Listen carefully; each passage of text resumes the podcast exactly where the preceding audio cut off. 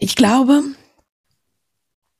dass ich mich manchmal so empfinde, dass ich mich mit der Zeit immer ein bisschen selbst verliere, weil ich im Laufe der Jahre Körperfunktionen verliere, ähm, Distanzen aufzugeben zum Beispiel.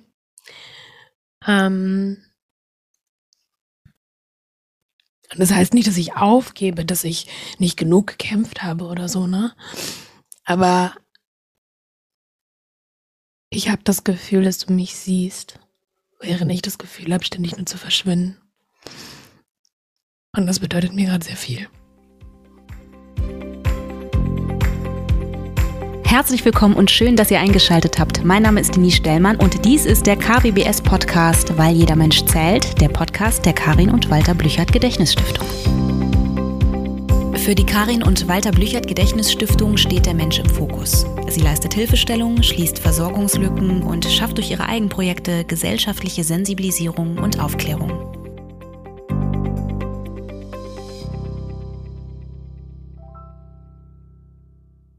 Einen wunderschönen guten Morgen, liebe Leute, und herzlich willkommen zu einer neuen Podcast-Folge. Es gab eine winzige Pause, aber jetzt sind wir zurück. Pause muss auch mal sein. Man muss neue Menschen kennenlernen, neue Menschen sprechen und schauen, wohin die Reise so gehen soll. Das habe ich getan und heute kommen wir wieder mit äh, einer zauberhaften Gästin, wie ich finde. Ich bin sehr, sehr glücklich, dass wir heute miteinander sprechen werden. Worum es heute so geht, äh, was die Themen sind, das werde ich gleich einmal ja, ein bisschen genauer erzählen. Aber bevor ich das mache, würde ich mich total freuen, wenn mein Gast sich ein bisschen vorstellt. Sabrina, wie schön, dass du da bist. Ich hoffe, es geht dir soweit gut. Sag doch gerne mal, wer du bist und was du so machst. Hello, hello, liebe Denise. Ich freue mich so, dass wir heute sprechen und was für eine schöne Einführung. Ähm, ich bin Sabrina, ich bin 23 Jahre alt und ich lebe mit einer chronischen Erkrankung und Schwerbehinderung ähm, und arbeite in dem Bereich Ableismus, Inklusion, Aufklärungsarbeit und Medical Communications. Also ganz viel zu dem Thema. Und ich freue mich, ähm, wie du gerade schon gesagt hast, wo die Reise heute hingeht.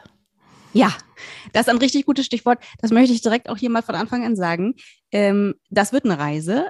Äh, mhm. ich, ich habe, ich, also normalerweise bereite ich alle meine Folgen vor und das habe ich natürlich hier auch gemacht, aber im Vorgespräch wurde schon sehr, sehr schnell klar, dass wir das hier ganz organisch entstehen lassen. Und äh, ja, deshalb, ähm, ich freue mich auf alles, was heute passiert. Und ähm, wir werden so ein bisschen sprechen über Ableismus, über das, was du äh, eben auch, also was dir wichtig ist und wo es für dich auch um Aufklärung und Transparenz geht. Und wir sprechen, und da darüber freue ich mich sehr, ähm, über Identität. Unter anderem. Also ähm, es wird ein, ein, ein buntes Gespräch werden, glaube ich. Bevor wir sozusagen in die Richtung Identität gehen, würde ich gerne tatsächlich über Ableismus einmal sprechen. Und zwar mhm. für alle, die überhaupt noch gar nicht wissen, was, was hat es damit auf sich, was genau bedeutet das eigentlich. Ähm, ich glaube, das kannst du deutlich besser als ich erklären. Und ich würde vorschlagen, damit starten wir einmal. Also so eine kleine, ähm, eine ganz kleine, eine Mini. wenn, wenn ihr sie sehen könntet, ich meine, ihr seht sie, ich sehe sie. Ich gehe davon aus, es ist nicht so ganz leicht anzureißen. Aber dass, dass die, die Menschen eine Idee davon haben, okay, was genau ist das? Denn es wissen einfach super viele einfach nicht. Ne? Also ganz grob gesagt, das ist die Diskriminierungsform gegenüber Menschen mit Behinderung und oder chronischen Erkrankungen. Das heißt, es ist, ähm, wenn Diskriminierung der große Überbegriff ist, dann zählt darunter dann sowas wie Antisemitismus, Rassismus, Sexismus oder eben Ableismus. Und ähm, das Ding bei Ableismus ist aber, oder was ich da so wichtig finde zu betonen, dass Ableismus nicht nur die reine Behindertenfeindlichkeit ist, also zu sagen, ähm, okay, weil eine Person eine chronische Erkrankung und oder Behinderung hat, ist die Person weniger wert, kann weniger oder so weiter. Nicht, dass es meine Meinung ist, ne? Das ist nur diese Narrative, die damit einhergehen, sondern es ist auch positive Diskriminierung. Sowas wie für eine Behinderte machst du das aber toll. Und auch durch solche Sätze gibt es sozusagen eine Machtverschiebung zwischen der scheinbar nicht behinderten Person, die also eine Aussage trifft, und der behinderten Person. Und sobald wir eine Machtverschiebung haben, haben wir quasi eine Form von Diskriminierung. Ich würde direkt einmal da schon einsteigen wollen, wenn Sehr gerne. Wenn es nicht gut ist. Äh, okay ist, wenn es für dich gut ist. Wow, Denise, großartig. ähm, was denkst du, warum das so ist? Also was denkst du, woher das kommt, dass Menschen dahingehend, also ich meine, ich, ich habe hab immer das Gefühl, wir leben ja alle in dieser Welt und wenn wir nicht äh, die ganze Zeit mit verschlossenen Augen durch die Welt gehen, dann sollte uns das ein oder andere auch selbst auffallen und wir sollten uns hier mhm. informieren. Ich meine, wir können alles googeln, ja? Die Menschen googeln mhm. alles. Warum juckt mein kleiner C, aber kriegen äh, dann gewisse Dinge nicht so richtig hin? Äh, und trotzdem denke ich manchmal, wenn du so gar keine Berührungspunkte hast, wenn es so überhaupt, also in deinem, in deinem äh, Umfeld, äh, in, in, in, deinem Leben, so wie du gelebt hast, überhaupt keine Berührungspunkte mit gewissen Dingen gab oder auch eine gewisse Sozialisierung vielleicht stattgefunden hat. Mhm. Ähm, glaubst du, das ist der Grund, weshalb diese Art der Diskriminierung als solche, und ich beziehe mich auf Ableismus, weil wir darüber gerade sprechen, das gilt natürlich eigentlich für alle mhm. möglichen Diskriminierungsformen, äh, glaubst, was glaubst du, ist der Kern des Problems? Warum passiert das? Warum findet es statt? Auch, und das finde ich ganz wichtig, auch dieser positive, diese po vermeintlich mhm. positive Diskriminierung. Darauf eine kurze Antwort zu finden, ist du, auch du, Bitte, bitte, bitte keine kurze Antwort. Okay. Ich freue mich über lange Antworten. Das ist schließlich deine Folge hier. Okay, also ähm, ich glaube, dass da ganz viel mit reinspielt, wie wir sozialisiert werden. Und damit meine ich jetzt nicht nur, was sozusagen, dass Ableismus passiert, weil oder ich Diskriminierung von, keine Ahnung, einer Mitschülerin erfahre, weil die Eltern sie nicht über Ableismus aufklären. So, das ist, das ähm, verlange ich auch gar nicht, weil meine Eltern haben mich auch nicht über die Kolonialgeschichte und Rassismus aufgeklärt, weil sie darin auch keine Expertise hatten. Ähm, aber ich finde, dass solche zentralen Themen auch einfach in unserem System etabliert sind, leider, dass unser System von vornherein ableistisch oder in verschiedenen Arten von Diskriminierung aufgebaut ist, dass ähm, zum Teil ganz viel Repräsentation fehlt. Als ich aufgewachsen bin, wusste ich, es gibt vier Formen von Behinderung. Personen im Rollstuhl, Personen, die blind sind, Personen, die gehörlos sind oder Personen mit Down-Syndrom. Und ich selber habe mich da nicht repräsentiert gefühlt, weil ich keine dieser Formen von Behinderung habe und habe mich immer als Außenständige gefühlt. Wenn wir nicht, wenn wir keine Vorbilder haben und wenn wir nicht sehen, dass Menschen, die so sind wie ich, auch etwas erreichen können, kann ich mir nicht zutrauen, dass ich das kann. Weil mir dann eingeredet wird, ja, aber als Person mit Behinderung bist du ja auch Hilfe angewiesen. Als, als Person mit Behinderung brauchst du ja XY. Und durch diese Narrative, die dann auch Leute mir erzählen, teilweise Ärztinnen, Lehrpersonen oder sonst was, bilde ich mir ja darauf meine Identität. Auch ich bin sozialisiert in einem ableistischen System. Das heißt, auch ich habe internalisierten Ableismus. Und wenn die Gesellschaft mir einredet, dass mein Körper, so wie er ist und so wie er funktioniert, in dieser Welt nicht gut genug ist, weil wir ein Leistungsnarrativ haben und wir mit 25 am besten schon 20 Jahre Berufserfahrung haben und jeden Morgen vor der Arbeit nochmal 30 Kilometer joggen müssen und mein Körper das einfach nicht kann, merke ich natürlich, okay, dann bin ich einfach nicht gut genug. Und dann sind das ganz, ganz, ganz viele Narrative, die damit einhergehen. Und ähm, darauf bilde ich mir ja meine Identität. Und wenn mir niemand sagt, das, was mit dir passiert, und das meine ich jetzt nicht nur in diesen zwischenmenschlichen Beziehungen, sondern auch, wie unser Staat aufgebaut ist, sowas wie, dass, ähm, dass wir wahnsinnig viel mit Bürokratie zu kämpfen haben, um die, Re um Hilfsmittel zu bekommen, um einen Parkausweis für Behindertenparkplätze zu bekommen und, und so weiter und so weiter und uns immer wieder Hürden gestellt werden, prägt uns das ja auch. Ähm, das heißt, es gibt den internalisierten Ableismus, das heißt Ableismus, den ich selber für mich empfinde. Und wenn die Welt mir sagt, dass ich als behinderte Person nicht gut genug bin, fange ich irgendwann an, selber zu denken, nicht gut genug zu sein. Und wenn mir niemand sagt, dass das nicht okay ist, dann fange ich nicht an, dagegen anzukämpfen. Und deswegen ist es so wichtig, dass wir Vorbilder haben, dass wir die Behindertenbewegung haben und dass wir SpeakerInnen und AktivistInnen in dem Bereich haben, die uns sagen, und es ist okay, laut zu sein.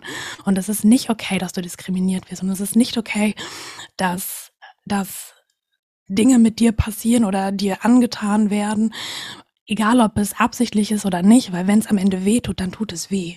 Und es geht nicht darum, ob es diskriminierend gemeint ist oder nicht, weil das ist es meistens nicht. Ich glaube nicht, dass Menschen grundsätzlich in, intentional diskriminierend sein wollen. Ich glaube, dass es so passiert, weil wir alle so sozialisiert werden.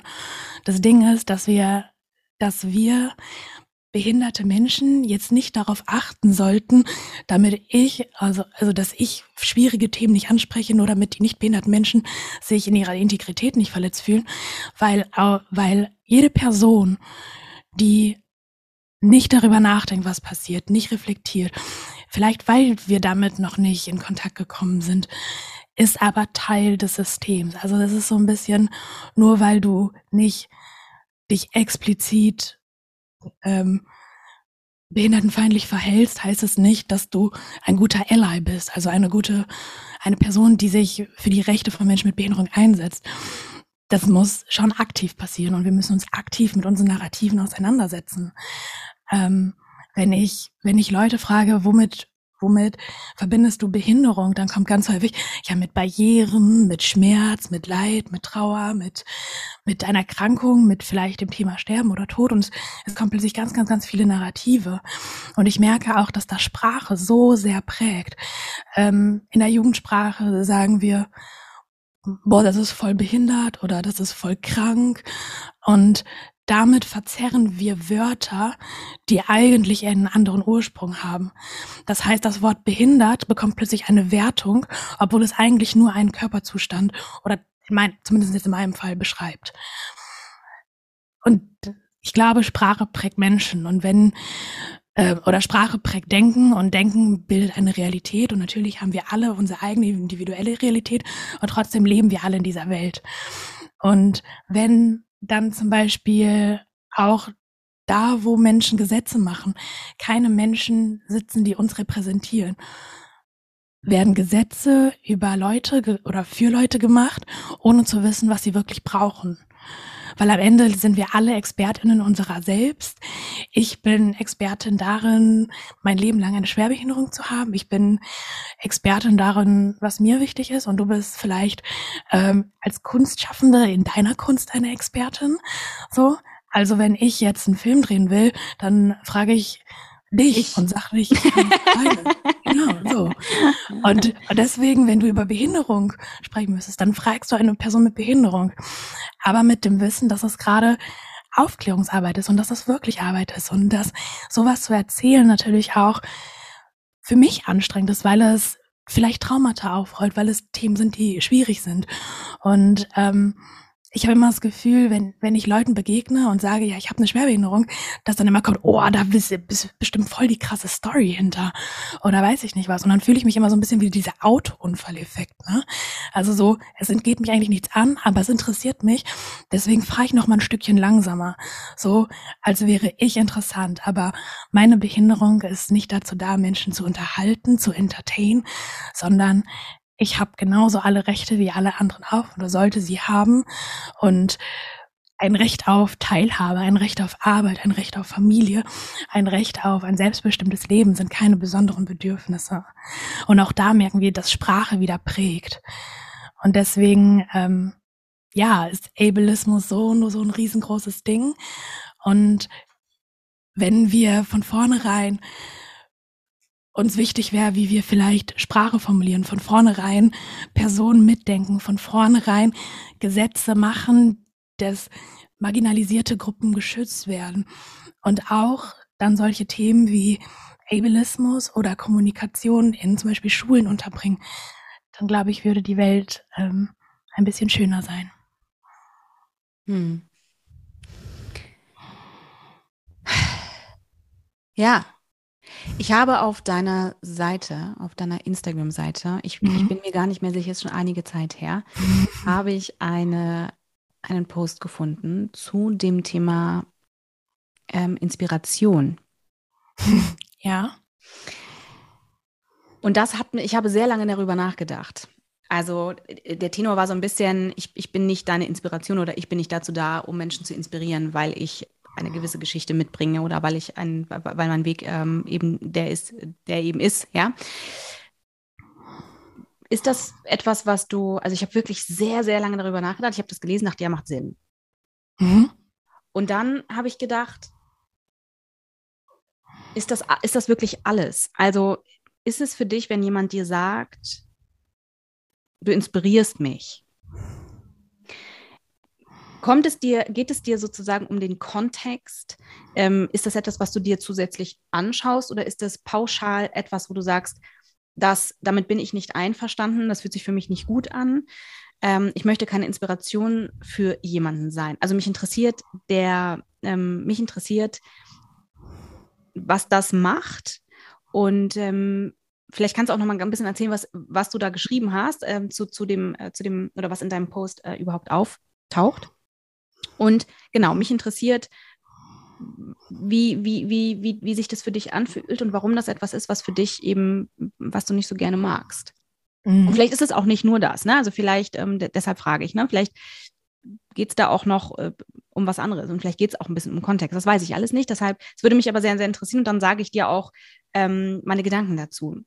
Aus meiner Perspektive für mein Leben, ne? nicht, nicht in Bezug auf, auf deins, weil das, da habe ich eine klare Haltung zu. Ne? Aber ich glaube, könnte mir vorstellen, dass Menschen, die zuhören, ähm, wenn, wenn, ich könnte mir vorstellen, dass, dass das etwas ist, was die Person, die das sagt, denkt, das ist was total Schönes, Nettes, Freundliches ähm, und total Gutes. Und ich glaube, es ist wichtig, dass man die Perspektive hier einmal wechselt. Mhm. Erstmal finde ich total schön, dass du sagst, ähm, aus meiner Perspektive und wie ich das für mich selber empfinde, weil ich glaube, darum geht es am Ende. Wenn es mich verletzt, dann darf es mich verletzen, weil es, weil es meine Gefühle sind und meine Gefühle wahr sind und, und echt sind. Und ähm, das darf, das dürfen sie auch sein. Ähm, ich habe damals über, über Inspiration Porn geschrieben und diesen Begriff, der ist heutzutage verändert. Ähm, ich muss gestehen, ich habe ihn gerade nicht auf dem Schirm. Uh, ganz schlechte Aktivistin hier. So ein Blödsinn. Du bist keine schlechte Aktivistin. Es ist voll okay, auch mal ein Wort nicht zu wissen, glaube ich. Okay. Ähm, genau, es gibt mittlerweile dafür einen anderen Begriff. Wer beschreibt aber den, das Phänomen, wenn eine nicht behinderte, nicht chronisch erkrankte Person eine chronisch erkrankte oder und behinderte Person inspirierend findet, auf der, aufgrund der Tatsache, dass diese Person behindert oder chronisch krank ist. Dabei geht es eigentlich auch um ein Machtverhältnis und es geht so ein bisschen um das, ähm, ich mache das mal einem ganz, ganz doofen Beispiel. Wenn, wenn ich studiere, ähm, und das tue ich, und mir Leute sagen, oh, das ist so inspirierend, wie du trotz deiner Behinderung studierst. Das Ding ist, ich mache das nicht trotz meiner Behinderung, sondern mit ihr, weil es ist ja nicht so, dass ich diese Behinderung irgendwann mal erworben habe, so auf dem Jahrmarkt und dann dachte ich, ja, Challenge accepted, jetzt gehe ich studieren. So, sondern sie ist, sondern sie ist halt da und ähm, ich habe keine andere Wahl, als damit zu leben und als damit klarzukommen. Und wenn die Welt es mir halt schwer macht, damit klarzukommen, dann sind das diese, diese ähm, Hürden und Barrieren und diese Diskriminierung, die ich erfahre. Es ist klar, weiß ich, was meine Einschränkungen sind. Ich weiß auch, dass ich nicht alles in meinem Leben kann. Also ich hatte, ich hatte nie vor, Marathonläuferin zu werden oder ähm, sowas in die Richtung. Ich weiß, wo meine Grenzen sind. Aber wenn meine Grenzen mir von, also, aber wenn ich von außen eingeschränkt werde, weil andere Leute übergriffig sind und mir zu sagen haben, wie ich mich zu halten, verhalten habe, dann ist es Diskriminierung. Und in dem speziellen Fall ist es einfach, dass eine Person von außen bewertet, was für mich anstrengend ist und was nicht. Und damit schwingt auch ein bisschen das Narrativ einher. Menschen mit Behinderung sind weniger leistungsfähig oder irgendwas in die Richtung, also sehr negativ konnotierte ähm, Narrative. Und dann, wenn sogar die Person mit Behinderung das schafft, dann schaffe ich das ja als nicht behinderte Person auch. Es geht also eigentlich in, unbewusst. Und deswegen ist es wichtig, das zu sagen, weil ich glaube, dass die meisten das nicht böse meinen, wenn sie das denken. Aber unterbewusst ist es ein, okay, dann ist mein Leben ja einfacher. Und dann wird sich mit meinem Leben verglichen. Wenn sogar die Behinderte das kann, und das ist halt sehr abwertend konnotiert, ja, dann kann ich das ja auch. Und ähm, dann haben wir wieder ein Machtverhältnis und das bedeutet zum einen, dass ich auf meine Behinderung reduziert werde, dass andere Leute übergriffig für mich definieren, was eine Behinderung bedeutet und auch was für mich Anstrengung bedeutet. Mir wird, ähm, es kann ja sein, dass für mich Studieren anstrengend ist, aber es kann auch sein, dass es das nicht ist. Ähm, das weißt du ja erstmal gar nicht, wenn, wenn du mit mir nur im Vorlesungssaal sitzt. So. Und ähm, damit geht auch so ein bisschen das Narrativ einher, ähm, dass ich ganz, ganz, ganz viel leisten muss, damit ich wenigstens so gut bin wie eine andere Person, für die es keine Anstrengung ist. Dass mein Wert über Leistung bestimmt wird. Und das sind dann viele Narrative, die damit einhergeht. Zu deiner Frage, was jetzt für mich inspirierend ist, oder wenn, wenn das Leute zu mir sagen, ist es sehr kontextabhängig. Ähm, ich finde es schwierig, wenn Dinge für mich normal sind, das als inspirierend zu betrachten, weil eben genau wie sowas, weil ich habe keine andere Wahl. Es ist nicht inspirierend, wie ich morgens aufstehe und mein Butterbrot schmiere und zur Uni gehe oder so. Ähm, aber genauso finde ich es wichtig zu sehen, wo es für mich anstrengend ist und wo nicht. Und für mich ähm, war es zum Beispiel ein mega Ding, äh, einen Führerschein machen zu können. Damit war für mich ganz, ganz, ganz viel verbunden und ähm, sehr viele Hürden, die ich hatte. Ähm, und ich bin heu bis heute sehr, sehr stolz darauf. Und wenn mir Leute sagen, er ist ja nur ein Führerschein, dann wird mir abgesprochen, dass es für mich so ein Ding ist. Sprich, wenn es für mich wichtig ist, dann darf es wichtig sein. Und dann sollten wir das anerkennen und das auch für alle anderen Personen. Ähm, wenn du mich fragen würdest, wann möchtest du denn inspirierend sein, dann würde ich antworten für das, was ich mir selbst erarbeite das, was mir passiert und das kann ich mir nicht aussuchen. Ich muss damit einen Weg finden, irgendwie umzugehen. Ähm, du hattest im Vorgespräch hatten wir über sowas ähnliches gesprochen und du hattest dann gesagt, naja, man muss ja irgendwie damit leben und ich lebe ja schon damit, weil ich existiere ja noch. Und genau das ist es so ein bisschen. Ähm, damit ich weitermachen kann, muss ich einen Weg damit finden, umzugehen. Das heißt nicht, dass ich damit fein sein muss, dass ich happy sein muss, aber ich lebe damit. Ähm, aber wenn ich mir was erarbeite und das inspirierend ist, dann finde ich das schön. Also wenn du jetzt sagst, ähm, oh, ich finde aber das so wichtig oder ich finde es inspirierend, wie, wie du mit keine Ahnung, äh, ich, ich arbeite zum Beispiel mit Medizinstudierenden und bilde die in Kommunikation aus zu Patientinnen. Und wenn sie sagen, wenn du jetzt sagen würdest, oh, wie du deine Arbeit machst, finde ich voll inspirierend, das finde ich schön. Oder ähm, ich male in meiner Freizeit, wenn du sagst, ich finde es inspirierend, dass du, ähm, dass du so malst, wie du malst. Oder also so Dinge, die ich mir selber anlerne. Und ähm, dann ist das schön. Also ja, ein Stück weit ist das, wie ich mit dem Ganzen hier umgehe. Ähm, auch sehr, sehr harte Arbeit und hat sehr lange gedauert, dass ich damit so umgehe, wie ich damit heute umgehe. Und wenn dieser Umgang Leute inspiriert, dann finde ich das schön, aber nicht aufgrund der Tatsache, dass ich behindert bin, sondern aufgrund der Tatsache, dass ich so viel kämpfe zu leben.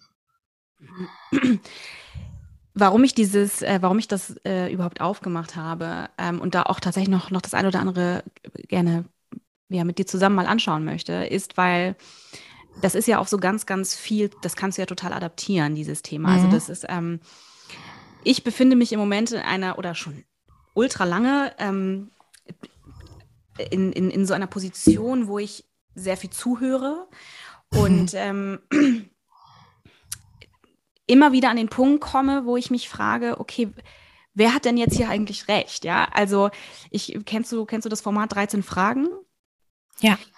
Und wenn ich mir das anschaue, denke ich immer, oh, verdammt. Also ich bin grundsätzlich meistens immer auf der Seite, in Anführungszeichen, wo ich das Gefühl habe, das sind Menschen, die haben grundsätzlich schon strukturell schon immer ein Problem. Und das, da können wir nicht kommen mit, also wenn wir jetzt über, über Rassismus sprechen, können wir nicht sagen, ja gut, aber äh, wenn, keine Ahnung, äh, jemand nach Bayern kommt und sich dann ein Dirndl anzieht, dann ist das ja auch irgendwie kulturelle Aneignung. So können wir nicht argumentieren. Das ist nicht dasselbe, mhm. das müssen wir schon auch irgendwie anerkennen. Also ich verstehe schon, den Satz finde ich schon schwierig. Also das in einen Vergleich zu setzen, das hat, das, darum geht es halt nicht so, ne? Aber trotzdem sind diese Debatten ganz spannend immer, weil ich, ähm, weil es eine Sache gibt, die mir, die mir auffällt. Und da bin ich tatsächlich manchmal auch wo ich nicht genau weiß, was ist der Weg. Also ich glaube, dass wenn man selbst betroffen ist, und zwar in völlig egal in welchen Bereichen, dann bist du völlig anders auch zum einen sensibilisiert und das auf ganz vielen Ebenen. Das heißt, ich nehme ein ganz plumpes Beispiel, ja. Ähm, mhm. Ich äh, bin Regisseurin und ähm, sitze im Taxi und ähm, der Taxifahrer fragt mich, ähm, was machst du beruflich? Ich sage, ich bin Regisseurin und er sagt, ach, kenne ich was von dir? Das ist die fra erste Frage, die immer kommt. Kenne ich etwas von dir? Und ich könnte jedes Mal kotzen. Aber ich warum? Auch bestellt. warte, warte. Nee, du hast es nicht so gemacht. Du hast was anderes. Okay. Ich weiß sogar noch genau, was du gesagt hast. Kennt man was von dir? Ähm, und jetzt ist es aber interessant, denn es, es, regt mich auf. Warum? Weil ich diese Frage schon zum zehntausendsten Mal gehört habe. Aber, aber warum regt es mich noch auf? Weil ich natürlich darauf antworten muss, nein.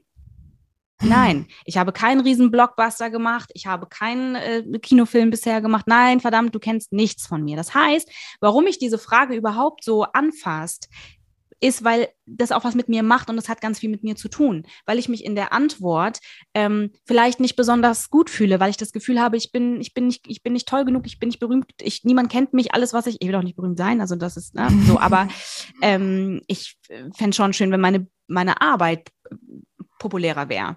Aber diese Antwort äh, äh, impliziert sozusagen meine Minderwertigkeit, ja, für mich. Und dieser Taxifahrer stellt diese Frage aber wahrscheinlich zum allerersten Mal.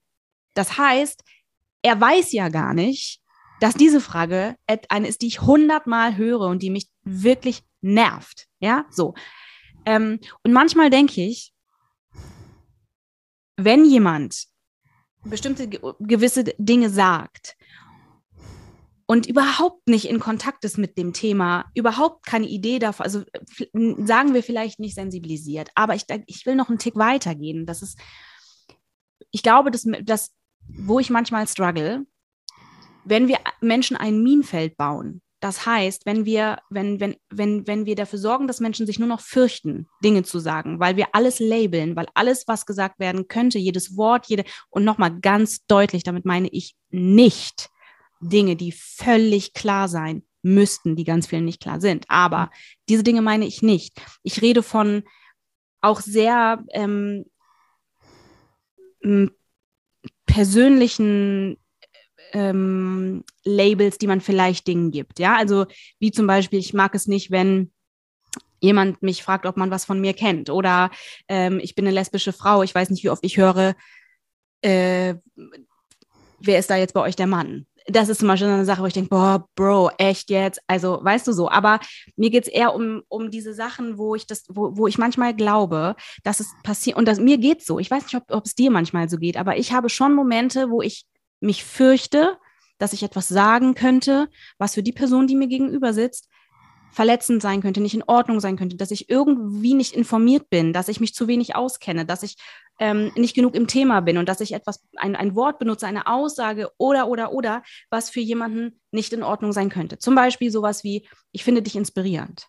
Ja, wenn jemand, weil ich mich, weil ich natürlich dann, und deswegen habe ich das, habe ich dich das auch gefragt, ob du das auch hast, vielleicht mit anderen Bereichen, in anderen Teilbereichen.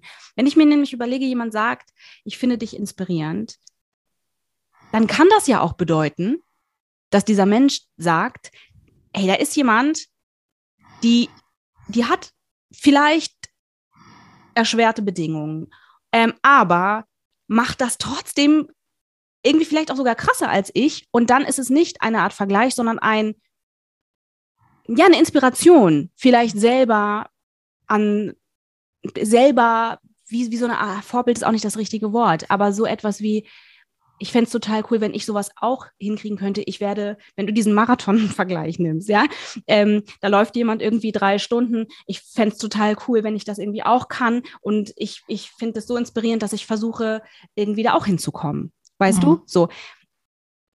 Verstehst du, worauf ich hinaus will? Dass ich mein, und das ist eine Frage, die ich habe. Ich bin da gar nicht fertig. Also es ist kein mhm. richtig oder falsch, ja oder nein, hü oder hot, sondern ich frage mich manchmal, ist es ist das ein Problem, dass wir Also sorgen wir mit, mit, mit, mit bestimmten Labels zu bestimmten Worten und zu bestimmten Ausdrücken, sorgen wir dafür, dass Menschen sich fürchten, Dinge falsch zu machen und nicht mehr ins Gespräch gehen, zum Beispiel, sondern sich zurücknehmen, zurückhalten, nichts mehr sagen. Das, kann das der Weg sein? Ist das ein Problem oder ist es das nicht? Geht es um Eigenverantwortung? Also das sind, ich habe so viele Fragen dazu in mir und gar keine Antworten. Gar keine Antworten. Ähm, und mich interessiert, was du da, was du darüber denkst. Ob du, kennst du diese Fragen auch? Stell, hast du sowas in dir oder sagst du, nein, ich bin, äh, ich bin total fein äh, und habe das für mich alles sehr, sehr klar aufgeknotet? Ich weiß jetzt nicht, ob das, was ich sage, genau deine Antwort, also die Antwort ist die auf die Frage, aber ich, I try. Ähm, wenn, manchmal hat man vielleicht ja auch das Gefühl, dass man oder dass ich äh, eine Frage stellen möchte, weil es mich interessiert. Zum Beispiel, ähm, auch ich habe ja nicht Wissen über jede Form von Behinderung. Auch ich sage manchmal Dinge, die ableistisch sind. So. Und ähm, ich hatte das zum Beispiel, dass ich, dass ich mich manchmal schon entschuldige, bevor ich was sage, aus der Angst heraus zu verletzen. Also dass ich dann zum Beispiel ähm, ich hatte ähm, mal eine Freundschaft mit einer Person im Rollstuhl und ähm, ich habe mir ging es darum zu ermitteln, welchen Hilfebedarf die Person braucht. Und ich auch so, ja, ich weiß, also ich, ich wollte mal noch so eine Frage stellen und ich weiß, das ist voll diskriminierend. Also wenn du nicht beantworten willst, ist auch okay. Ähm, und ich habe mich so voll, voll gerechtfertigt und entschuldigt und, und die Person einfach so, Alter Sabrina, stell einfach die Frage. So, ähm, ich glaube, dass dass es okay ist, persönliche Dinge anzusprechen, wenn man ein gewisses Level an Persönlichkeit hat. Also ich möchte nicht auf einer Party angesprochen werden und zu so sagen, ah, du bist behindert, wie sieht denn deine Familienplanung aus? Also so, ne? so, ähm, Raoul Krauthausen hat mal den wundervollen Satz gesagt, also ich, äh, so, so gut ich es in Erinnerung habe, ähm, stell dir die Frage, ob du die Frage auch in dem Kontext einer nicht behinderten Person stellen würdest. Und, und, und ich finde, das ist ein genialer Tipp und das ist auch tatsächlich das, was ich Leuten gerne weitergeben würde. Ähm, würde ich über, äh, also ich weiß jetzt nicht, ich, ich gehe jetzt nicht auf eine Studieparty und frage so, und du studierst auch als nicht behinderte Person? Inspirierend. So. Also, was ist, wenn wir es umdrehen? Ähm, und ich glaube, dass das vielleicht hilft, nachzugucken, ob meine Frage sensibel genug ist, sozusagen. Ich glaube aber auch, dass ähm, zum Beispiel ich persönlich weiß, dass ich immer wieder Menschen begegne, die einfach nicht sensibilisiert sein können für das Thema, weil wir einfach alle in einer ableistischen Gesellschaft aufwachsen. Und ähm, deswegen finde ich es wichtig, Räume zu schaffen, in denen wir eben sowas ansprechen können. Und ich äh, arbeite ganz viel, also ich gebe viel Workshops für nicht behinderte Menschen und ich sage immer, okay, stell mir jetzt jede Frage, die du stellen möchtest, ich kritisiere dich nicht. Ähm, meine Gefühle sind echt und wenn ich mich angegriffen fühle, dann erkläre ich dir auch gerne warum. Weil ich glaube, es ist in dem Moment, in dem wir sagen, die Frage war doof und ich fühle mich diskriminiert und du bist doof und alles ist doof, dann machen beide Seiten zu. Natürlich, wenn ich das so empfinde, dann darf ich das sagen. Wir haben zum Beispiel im Feminismus dieses Bild der Angry Woman und sagen dann, ah, die ist hysterisch und Drama Queen und was weiß ich.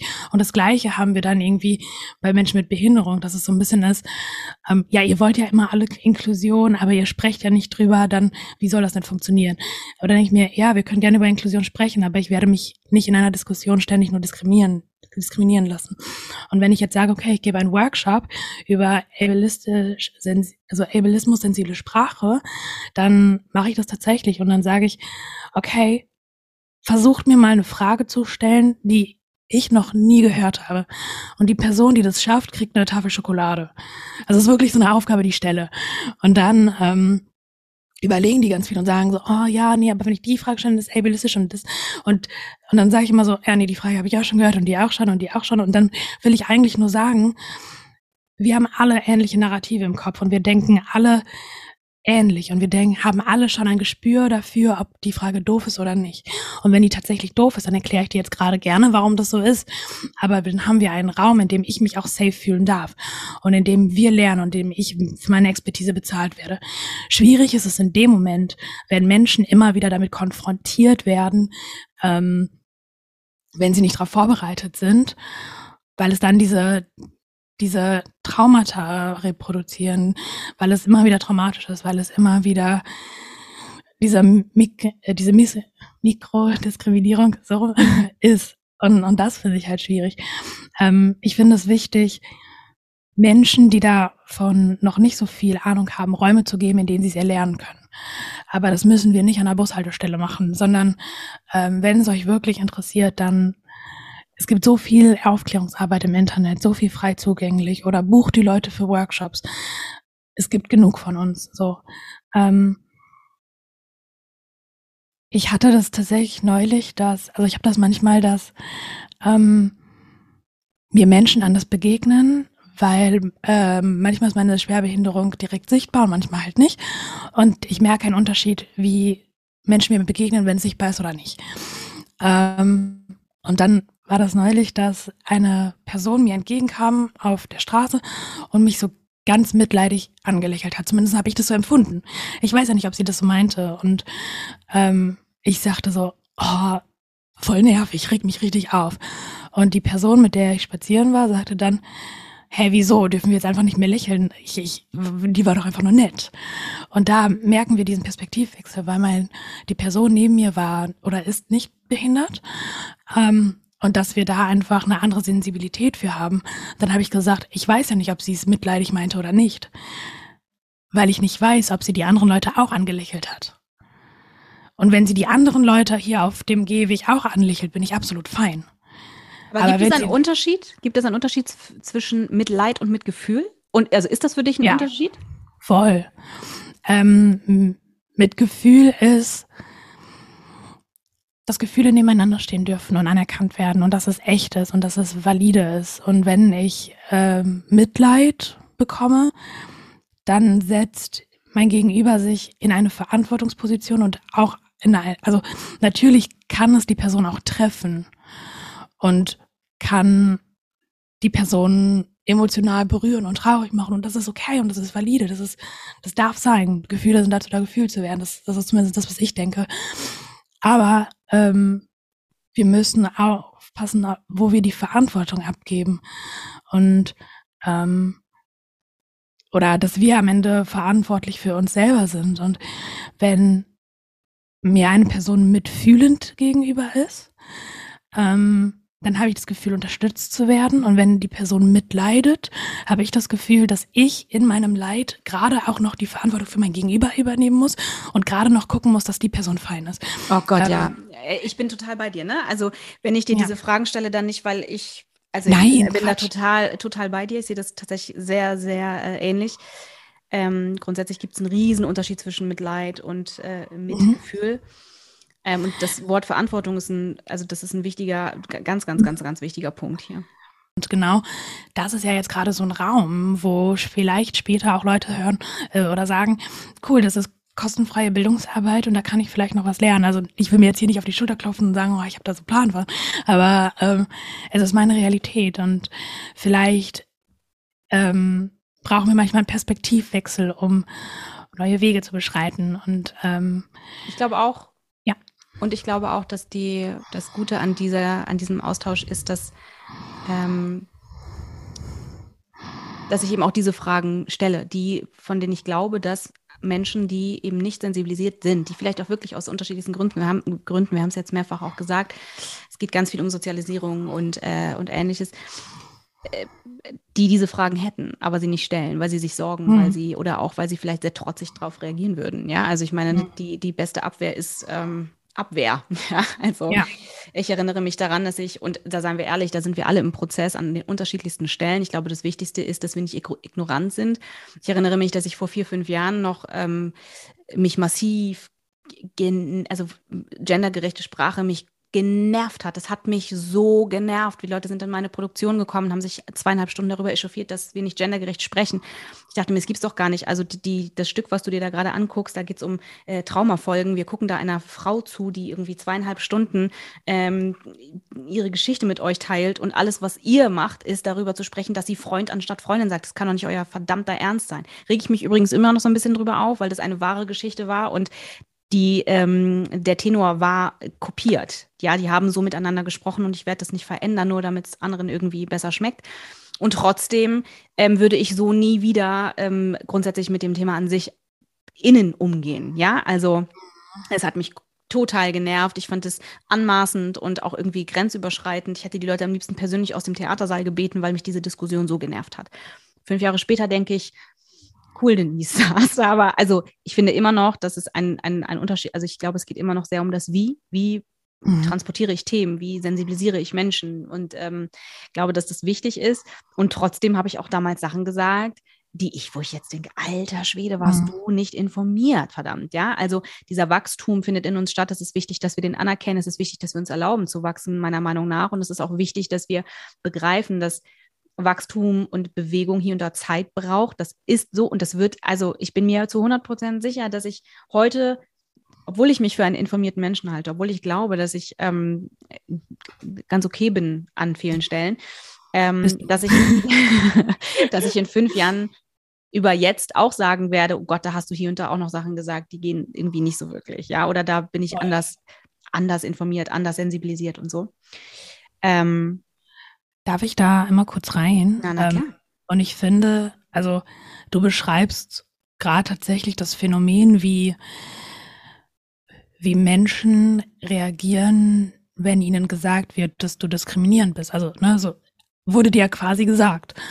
Ähm, und zwar ist es ja so, dass wir Menschen alle ein Selbstbild haben und unsere eigene Realität. Und die basiert ähm, auf unseren Erfahrungen, auf dem Selbstbild und auf dem Gefühl, auch ähm, anerkannt zu werden. Und wenn ich jetzt sage, jo, das, was du sagst, ist gerade ableistisch, aber du verwendest es schon seit 20 Jahren, dann sage ich eigentlich nur, das, was 20 Jahre deine Realität ist, ist Kacke.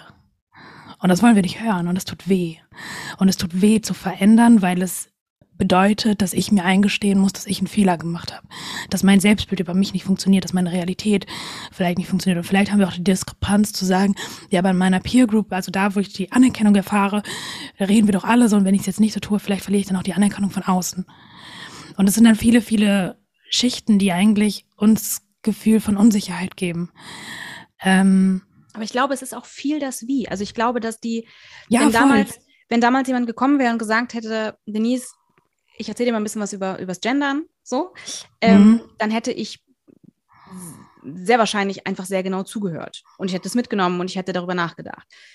Ich ja. glaube, dass die, die, die Holzhammer-Methode ähm, und das Abwerten, also das, wenn es impliziert, dass du etwas anderes abwertest, was sozusagen im Fokus stehen müsste. Ja, also wenn jetzt, man muss das ja auch manchmal im Verhältnis sehen. Mal angenommen,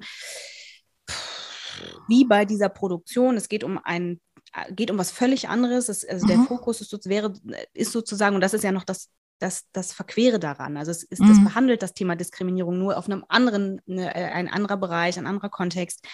Ähm, und wir verlieren sozusagen den Fokus, weil Menschen sich darüber echauffieren, dass jemand nicht Freundin sagt, also nicht Freundin sagt und Freund sagt. Ja? Mhm. Ähm, ich glaube, dass der Kontext entscheidend war an diesen Stellen, weil äh, mich das einfach sehr geärgert hat, dass das der Fokus plötzlich wird und dass wir die Geschichte nicht mehr wahrnehmen. Ähm, ich glaube schon, dass es dass das Wie ganz, ganz häufig eine Rolle spielt. Deswegen versuche ich zum Beispiel immer darauf zu achten, wie, wie, wie, transportiere ich das, weil ich mich daran erinnere, wie das für mich war. Ja. Es hat natürlich dafür gesorgt, dass ich recht schnell in kürzester Zeit sehr doll mich verändert habe in meiner, mhm. in, in, mein, in, in, meiner eigenen Sprache, ähm, in der Art, wie ich Pressetexte schreibe und dergleichen. Aber ich erinnere auch die Schmerzen, die, die, die, oder die, die, die Angst, die das irgendwie mit sich gebracht hat. Ich glaube, das muss man manchmal auch aushalten. Und trotzdem glaube ich, dass es schöner gewesen wäre, wenn es einen anderen Zugang hätte geben können, als dieses, du bist schlecht, weil du mhm. ähm, sagst Freund anstatt Freundin. Äh, und ich, ich für meinen Teil versuche das nicht so zu machen. Das heißt, ich versuche im Hier und Jetzt immer möglichst zu, deutlich und klar, aber auch den Menschen da abzuholen, wo er gerade steht, damit ich eine Chance habe, dass er mir zuhört. Und weil, seien wir ehrlich, ähm, das andere funktioniert schneller. Ja, also mit so einem Holzhammer kommen und jemandem den über den Schädel kloppen, das funktioniert schneller. Es ist für mich aber auch ein Tick Gewalt. Ähm, mhm. Jemandem den vor den Kopf zu stoßen, so massiv, dass, äh, dass, dass dem schwindelig wird, ja. Und nochmal ganz wichtig, damit meine ich aber nicht Dinge, die selbsterklärend sind. Also wenn jemand vor mir steht und sagt, ich schlage mein Kind und das finde ich total super, dann wird dieser Mensch eine sehr klare Kante bekommen. Das sind nicht mhm. die Themen, die ich meine, sondern ich meine Themen, wo wir wissen, da sind noch nicht alle. Aus unterschiedlichsten ja. Gründen. Wir wissen auch nicht, wo kommen die Leute her, wie sind die groß geworden, was haben die für einen Kontext. Ähm, das, das, das ist, finde ich, manchmal ein bisschen schwierig, wenngleich diese Methode schneller funktioniert. Ja, aber sie ist nicht immer die richtigere, glaube ich. Und deshalb versuche ich das zum Beispiel heute anders zu machen. Außer, was ich, was ich schwer aushalten kann, ist, wenn Menschen sozusagen sehr, sehr ignorant sind. Ja, also wenn eine nicht betroffene Person zum Beispiel entscheidet, ähm, das habe ich schon immer so gemacht und das werde ich auch immer so weitermachen und das ist auch überhaupt nicht schlimm. Das ist ja supi, dass du das denkst. Die Sache ist, du bist gar nicht betroffen und deshalb kannst du das auch nicht entscheiden. Und da ja. braucht es, finde ich, schon was sehr Konsequentes. Voll. Ähm, auf dieses Theaterbeispiel nochmal bezogen, ich gehe jetzt einfach mal, wäre ich jetzt die Person, die das dir gesagt hätte und ich sage, ähm, ja, du hast, du hast nicht gegendert, äh, mach mal anders, dann mache ich dir einen Vorwurf. Und dieser Vorwurf beinhaltet, deine Arbeit ist nicht gut genug. Und damit, damit treffe ich ja voll rein, weil du hast gesagt, dass das Thema für dich so berührend ist, so wichtig, dass deine Arbeit, ähm, dass, dass dieses Projekt für dich sehr, sehr nahe ging. Und ähm, wer bin ich zu sagen, ähm, also damit, wenn ich das ja so formuliere, dann als Vorwurf, dann spreche und ich sage, du bist nicht gut genug oder deine Arbeit ist nicht gut genug, spreche ich dir damit ja auch deine Gefühle und deine, die Wichtigkeit deines Themas für dich ab. Wenn ich formulieren würde, ey du, ich, ich finde das voll gut, was du gemacht hast, ich finde deine Arbeit wichtig, aber ich persönlich ähm, habe mich einfach nicht gesehen gefühlt, weil ich aus dem und dem Kontext komme, ähm, ich würde mich freuen, wenn du vielleicht nächstes Mal gendern könntest, dann, dann ist es das Gleiche, aber dann, ähm, also dann, dann ist ja der Wunsch zur Veränderung derselbe, äh, und zwar, dass du genderst, aber ähm, das Wie ist anders und ähm, ich mache meine Gefühle nicht zu deinen und ähm, verstehst du, was ich sagen möchte? Total, total. Ich glaube, dass was auch cool gewesen wäre, wäre vielleicht erstmal zu fragen. Weißt du, also ja. gibt es überhaupt einen Grund, dass das so ist? Ne? Also, weil es ja. den gab es ja, ne? Also es gab ähm, einen Grund, weshalb das so geschrieben war. Das, das, das, das war äh, so. Was ich eigentlich sagen will, ist, dass die Argumentation, die ich, die ich geliefert habe damals, also ähm, so Standardblödsinn, ja, aber äh, ich meine ja alle Menschen, ähm, ich beziehe das auf das Wort Mensch, ähm, verstehe ich jetzt gar nicht das Problem. Also diese Abwehrmechanismen, ähm, wo ich heute denke, oh Gott, Denise. Es hätte gereicht, hätte ich einfach gesagt, Leute, ich verstehe das. Ich gehe, ich werde grundsätzlich in meiner Arbeit ab sofort darauf achten, dass das anders, ja. dass ich das anders mache. Aber in diesem speziellen Fall ähm, ist es eine Kopie es ist ein, ein, ein, ein, ein, eine, eine wahre Geschichte. Die beiden sprechen so miteinander. Deshalb werde ich das beibehalten, mhm. weil da ist der Fokus ein anderer. Und ich ja. würde wahrscheinlich sagen, schade, dass ihr, dass die Debatte sich verschiebt gerade. So, Voll. weißt du? Ähm, aber meine Argumentationen waren absoluter Bullshit. Ja. so grundsätzlich zu, grundsätzlich zu dem Thema ähm, Gendern. Jetzt vielleicht gar nicht, also in dem Kontext ähm, nicht, aber grundsätzlich mhm. wurde das Thema Gendern für mich anstrengend danach und alles, was ich, ich wollte einfach in Ruhe gelassen werden damit. Und das war aber so spannend, weil es hat par parallel in mir total gearbeitet. Und ich musste mich, ich musste an, und das ist jetzt wirklich schon ein, das ist länger als fünf Jahre her. Äh, ich, ich, musste, ich musste anerkennen, dass ich da einfach, dass ich das korrigieren muss. So. Ja. Und deshalb weiß ich natürlich auch, dass Menschen und ich, und trotzdem ähm, bleibe ich auch da situativ. Also wenn ich jetzt mit jemandem in einem, in einem Gespräch bin und dieser Mensch, der gendert nicht, dann werde ich den auch nicht permanent darauf hinweisen. Auch das finde ich übergriffig, ja. Also ich bin nicht in der Position, jemandem ständig zu sagen, du musst das anders machen, du musst das mhm. anders machen, du musst das anders machen. Da, auch das ist sehr situativ. Auch da, finde ich, äh, muss man immer schauen, passt das gerade? Wie geht es dem Menschen eigentlich gerade? Ist das hier, ist, wäre das deplatziert, unsensibel? Geht es vielleicht auch gerade um was anderes? Ja. ja. Ähm, ich glaube schon, dass das wichtig ist. Und das, finde ich, ist manchmal nicht gegeben. Manchmal ist es dann sehr pauschal. Es ist also auf, auf allen möglichen Seiten und auf allen, äh, aus allen möglichen Perspektiven. Auch wenn ich zu jemandem sage, pass auf, du kannst bestimmte Begrifflichkeiten über Sinti und Roma nicht sagen. Ja, mhm. und jemand sagt dann, ja doch, mache ich schon immer so. Ja, können wir darüber reden. So, also weil das geht halt ja. irgendwie nicht so richtig klar gerade. Ne? Ja. Aber das meine ich mit, dass, ähm, dass es äh, eben nicht diese eine richtige Antwort, die eine richtige Haltung, das eine richtige gibt ganz oft, sondern dass es eben sehr situativ ist. Ähm, voll, ich bin voll bei dir. Also jetzt habe ich den Faden verloren. Aber ich habe ich hab, ich hab ich hab noch einen zweiten Faden. Ah, ähm, warte kurz. Ähm,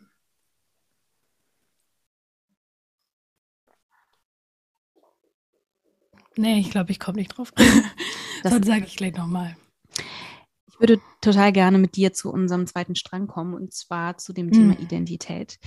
Ähm, oh, warte, mir fällt ein, oh, was ich Sie hat wollte. den Faden. äh, genau, was ich, noch, was ich noch abschließend zu dem Thema sagen wollte, sorry, ich wollte dich nicht unterbrechen. Das macht gar nichts.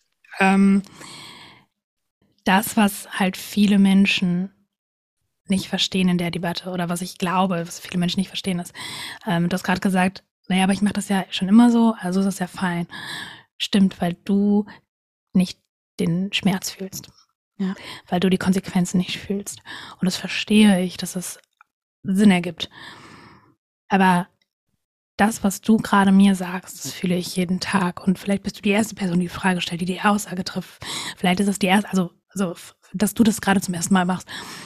Aber Du stellst mir die Frage gerade zum, also ich höre die Frage zum hundertsten Mal. Die Aussage habe ich heute zum dritten Mal gehört. Ich untertreibe nicht, wenn ich sage, ich bin überrascht, wenn ich ähm, an einem Tag mal rausgehe und Menschen treffe, die ich nicht persönlich kenne und nicht diskriminiert werde. Und ähm, ich glaube, dass wir dabei wissen oder oder vielleicht wichtig ist zu wissen, dass es sich natürlich nicht schön anfühlt zu sagen, okay, ich habe was falsch formuliert oder auch zu sagen, ich bin schuld, dass ich eine andere Person verletzt habe. Aber indem ich lerne, und klar ist Lernen anstrengend, ähm, kann ich es ja nur nächstes Mal besser machen. Und die, und das, was eine andere Person gerade aushalten muss, weil sie eben gesagt bekommt, jo, deine Aussage war halt verletzend, tut am Ende vielleicht weniger weh. Und das bin ich mir ziemlich sicher, dass es so ist, als die konstante Diskriminierung, die Betroffene empfinden und das konstante damit konfrontiert sein. Ja. Ja. Zum zweiten Teil. Ja, zum zweiten Teil. Ich muss noch, ich noch ganz kurz, ich muss das nochmal ganz kurz äh, abspeichern, sortieren in mir, ob ich noch etwas darauf sagen möchte. Aber ich glaube, dass äh, du hast alles gesagt, was man dazu sagen kann und ähm, bin da uneingeschränkt deiner Meinung. Dankeschön. Ich würde gerne mit dir zum zweiten Strang kommen, und zwar zu dem Thema Identität. Yes. Und ich würde diesen Teil gerne einläuten, indem ich eine Frage stelle. Mhm.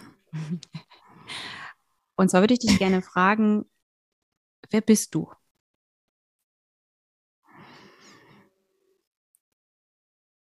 Ein Mensch. ähm, hi, ich bin Sabrina, ich bin 23. Ich wusste, äh, dass du äh, das machst. Ich wusste, dass du das machst. ähm, ich glaube, das kommt immer ein bisschen auf den Kontext an. Auf welchen? in diesem Kontext. Genau. Ähm, in diesem. Im Vorgespräch haben wir darüber gesprochen, was wir sprechen, worüber wir sprechen. Und dann habe ich gesagt, ähm, das ist hier Teil meiner Arbeit, Arbeit, die ich liebe, aber ich stelle mich auf meine Arbeit auch eben vor mit, hi, ich bin Sabrina, ich bin 23 Jahre und ich bin Speakerin für Inklusion, Ableismus und Medical Communications. So. Und ich weiß nicht, wie häufig ich den Satz gesagt habe, weil also es ist einfach was anderes zu sagen, zu sagen, hi, ich bin Sabrina und ich bin Studentin, weil das mit was anderem mitschwingt. Und ähm, weil Studentin nur ein Teil meines Berufs ist, wenn ich ähm, in einem anderen Kontext bin, dann sage ich vielleicht, ähm, ich bin auch noch eine Schwester und eine Tochter und eine beste Freundin und eine Trauzeugin und Tänzerin und Malerin und vielleicht das größte, tollpatschigste kreative Chaos, was ich kenne. Und ich glaube, dass ich wirklich die tollpatschigste Person bin, die ich kenne. ähm, und ich glaube, da sind wir auch ganz genau bei dem Thema, worauf du hinaus möchtest, zu sagen, mh, hm, ich bin so viel mehr als meine Behinderung, aber ich bin auch meine Behinderung. Ähm, für mich ist es schwierig, das manchmal auszudividieren, weil meine Erkrankung und meine Behinderung wirklich jeden Teil meines Alltags betreffen. Es gibt keinen Moment, in dem ich sie nicht spüre. Ähm, und trotzdem darf Gutes und Schlechtes nebeneinander stehen.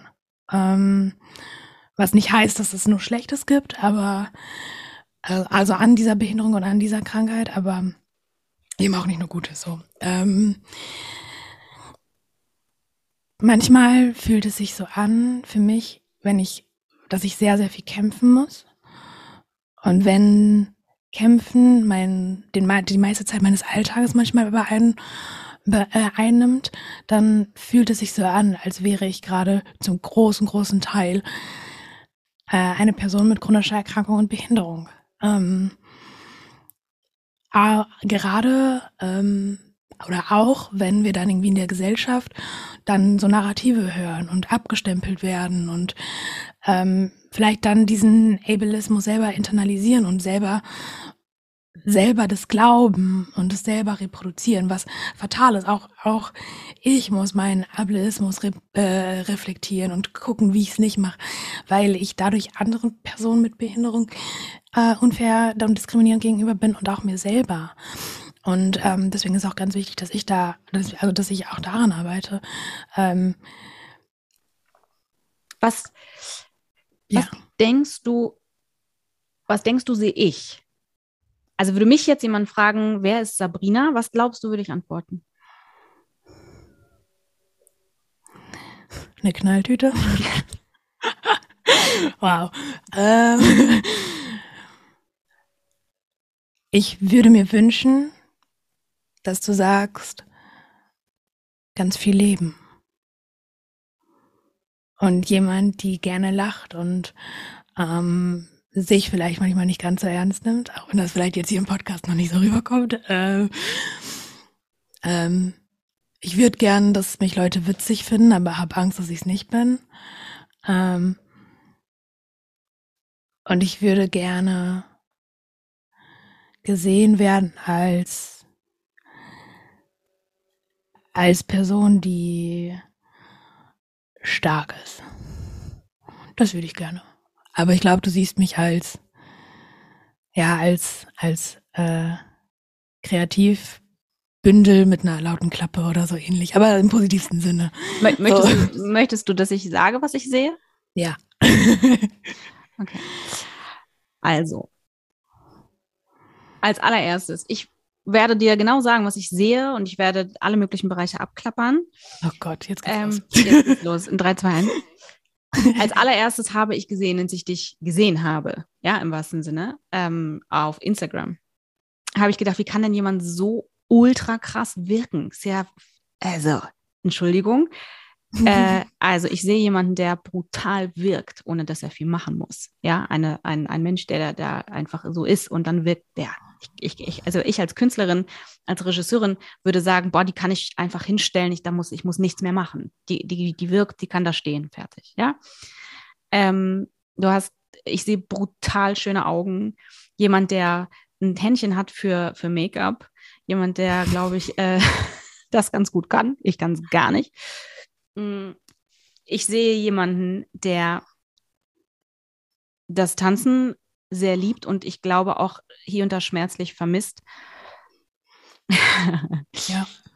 ähm, ich sehe eine Frau, die 23 Jahre alt ist und äh, sich keine fünf Sekunden darüber Gedanken machen muss, ob sie in irgendeiner Art und Weise stark wirkt. Denn ähm, das tut sie. Und mir ist nicht ganz klar, wie das möglich ist in dem Alter. Ähm, ich, und ich glaube, dass das aber gleichzeitig, und das sehe ich auch, etwas ist, was so wichtig ist, um stehen zu können hier und da, ähm, wie eine, wie so ein, Harry Potter Mantel, der irgendwie ein unsichtbar macht, aber umgedreht. Ja, also dieses stark und, und fitte, diese, diese, diese, die, diese, diese seelische Fitness, ähm, dass die sichtbar ist, bedeutet Sicherheit. Das ist, was ich sehe. Und jetzt weinst, weinst du. ich möchte dich nicht traurig machen, ja? Du Sag mir kurz, ob ich dich traurig gemacht habe. du berührst mich. Und ich kann dir gerade noch gar nicht sagen, warum. Ähm ich glaube, dass ich mich manchmal so empfinde, dass ich mich mit der Zeit immer ein bisschen selbst verliere, weil ich im Laufe der Jahre Körperfunktionen verliere, ähm, Distanzen aufzugeben zum Beispiel. Ähm, das heißt nicht, dass ich aufgebe, dass ich nicht genug gekämpft habe oder so, ne? Aber ich habe das Gefühl, dass du mich siehst, während ich das Gefühl habe, ständig nur zu verschwinden. Und das bedeutet mir gerade sehr viel.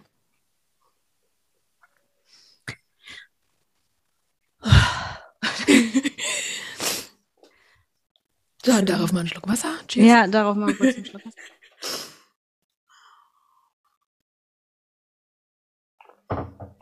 Ich glaube, dass der Satz, ich habe das Gefühl, dass du mich siehst, während ich gleichzeitig das Gefühl habe, immer mehr zu verschwinden,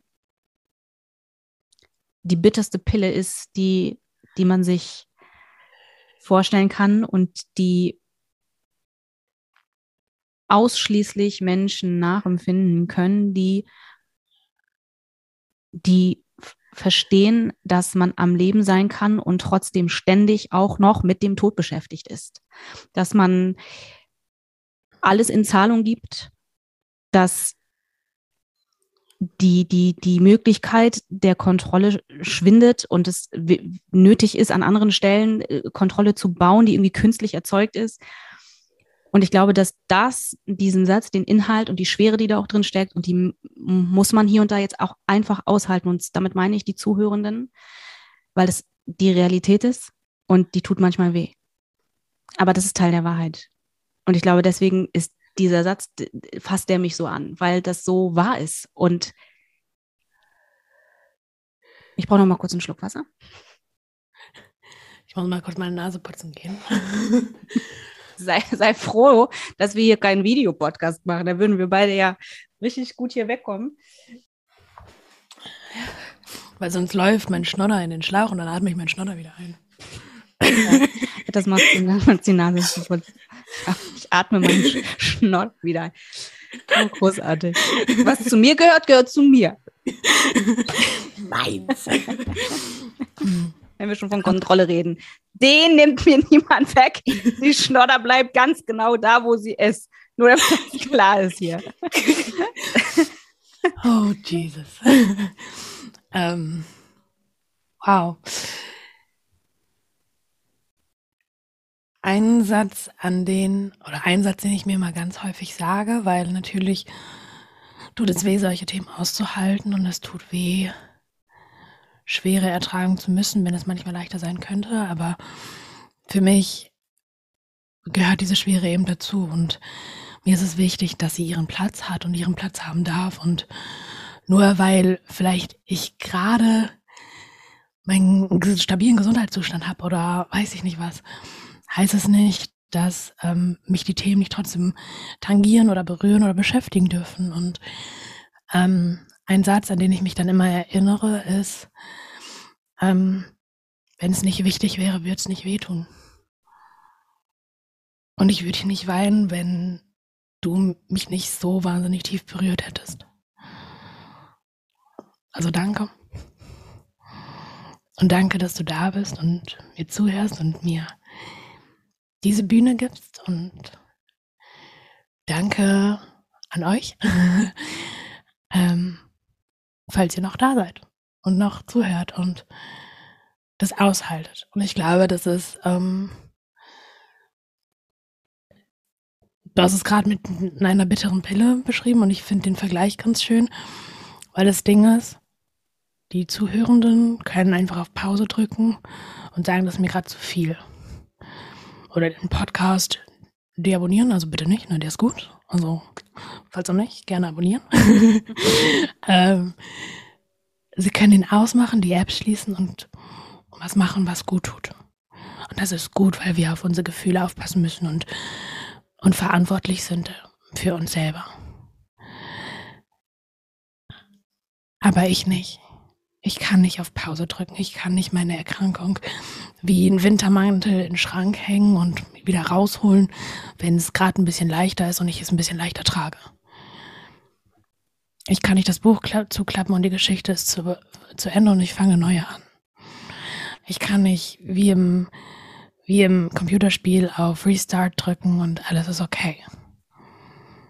Ich lebe halt damit weiter und muss es aushalten. Und wenn es dann Menschen gibt, die mich berühren und mich darin sehen in meinem Schmerz und vielleicht darin auch anerkennen und dann sind wir wieder bei Mitleid und Mitgefühl und ich gesehen werde, dass da noch so, so, so viel Leben ist, dann bin ich ein bisschen weniger allein. Und dafür bin ich wahnsinnig dankbar.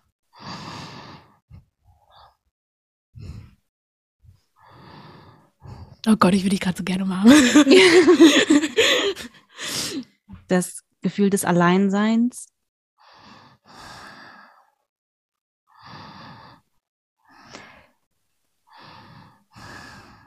Bist du manchmal ah, kennst du kennst du diese ah, kennst du diese Interviews und ähm, Gespräche und und so mit Menschen, die, die ähm, eine Gesch Geschichte mitbringen und, und ähm, dann erzählen die und dann reden die und da jemand interviewt und äh, stellt Fragen und so. Und es gibt ganz häufig den Moment, wo die Menschen sagen, aufgeben ist keine Option. Das ist noch nie eine Option gewesen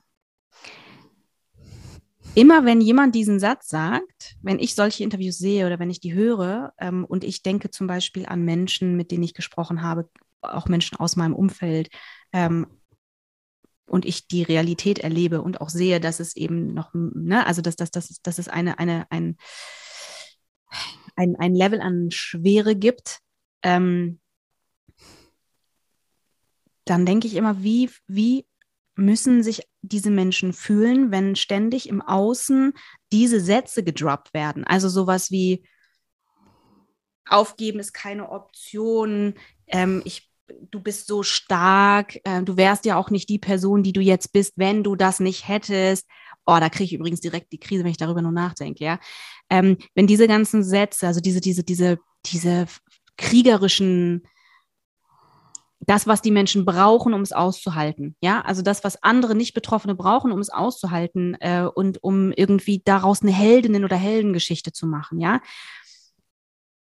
was, wie, also ich, mich macht es wahnsinnig und mich macht es oft wahnsinnig traurig, weil ich glaube, ähm, das, das, ist ein schönes, das ist ein schönes gesellschaftliches Bild und es ist toll, wenn Menschen das auch für sich so leben. Ich bin nur unsicher, ob das ähm, die eine Wahrheit ist und finde, dass da eben ganz oft eine andere Perspektive fehlt. Wenn du das hörst, also besonders sowas wie du wärst ja nicht die, die du bist, wenn du das alles nicht hättest, ähm, aufgeben ist keine Option, ähm, du bist so stark, ähm, du bist eine Inspiration für mich. Ähm, was passiert mit dir, wenn du das Ist das etwas, was für dich total gut ist, wo du sagst, gehe ich voll d'accord, weil ich empfinde das auch so? Oder ist es, fehlt dir eine Perspektive oder ist es irgendwas in der Mitte? Mhm, irgendwas in der Mitte. Mhm. Ich gehe da tatsächlich sehr mit, mit dem, was du sagst. Also ich, ähm, ich habe sehr lange gesagt, äh, ich bin eine Kämpferin. Und heute sage ich, ich bin eine Überlebende. Weil ich alles überlebt habe, was mir widerfahren ist und ich damit weiterlebe. Und klar impliziert das irgendwie Kämpfen, aber ich, wenn ich sage, ich bin eine Kämpferin, dann würde ich sagen, ich muss immer stark sein. Und ich sehne mich manchmal daran, nicht stark zu sein. Ähm, ich habe diese, diese Erkrankung, die ich habe, seit ich geboren wurde. Ähm, und ich musste als Baby stark sein. Mir konnte niemand erklären, was das ist. Ich habe ganz häufig nicht eine andere Wahl, als stark zu sein. Und ähm, als Baby hatte ich das noch viel weniger.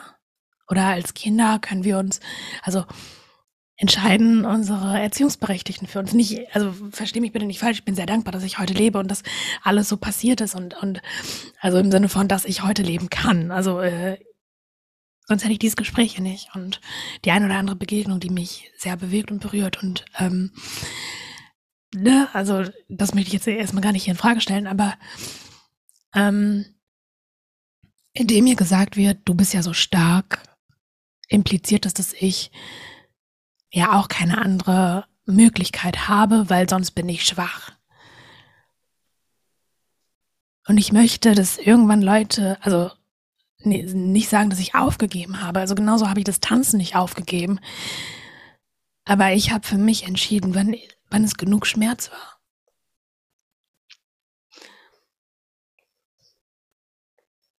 Und ähm, da habe ich einfach die Selbstverantwortung für mich. Ähm, ich habe keine andere Wahl, als stark zu sein, weil ich es erleben muss und durchleben muss. Und trotzdem habe ich die Wahl zu sagen, okay, werde ich die nächste Prozedur machen. Also dadurch, dass ich eine chronische Erkrankung habe, bin ich auch fortlaufend medizinischer Behandlung und werde auch immer mal wieder im Laufe meines Lebens medizinischen Eingriffen ausgesetzt sein. Und heute habe ich die Entscheidung, ob ich das machen lasse oder nicht, oder ob ich sage, okay, ich habe, es ist okay. Und ich glaube, dass es wichtig ist, das anzuerkennen. Also wenn, wenn eine Person für sich sagt, und da habe ich auch Freundinnen im, im engsten Kreis oder, oder mein bester Freund sagt auch immer, aufgeben ist keine Option. Und wenn es für ihn funktioniert, dann sage ich, oh ja, und äh, ich unterstütze dich darin, dass, dass du das gerade nicht alleine machen musst, dass du nicht das Gefühl bekommst, aufgeben zu müssen, dass du, dass, dass ich dich in dem empowere, was ist und dich sehe mit dem, was du brauchst.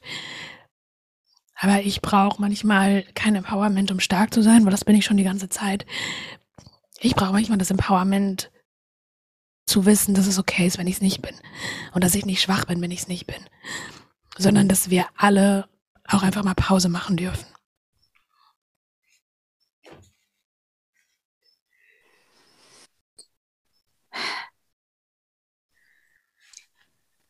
Ich finde das ganz wichtig, dass diese Perspektiven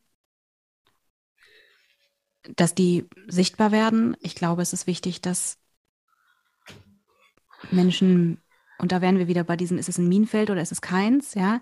ja. Aber ich glaube, dass es von meiner Seite gibt es schon, ich bin schon auch, glaube ich, ein sehr klarer Typ Mensch. Es gibt für mich Dinge, die sind inakzeptabel. Ich bin aber auf der gleichen Seite auch realistisch. Das heißt, ich glaube, ich würde gerne Menschen eher dazu einladen, über gewisse Dinge einmal mehr nachzudenken, bevor sie sie sagen oder nachzufragen. Ich finde das Nachfragen super wichtig.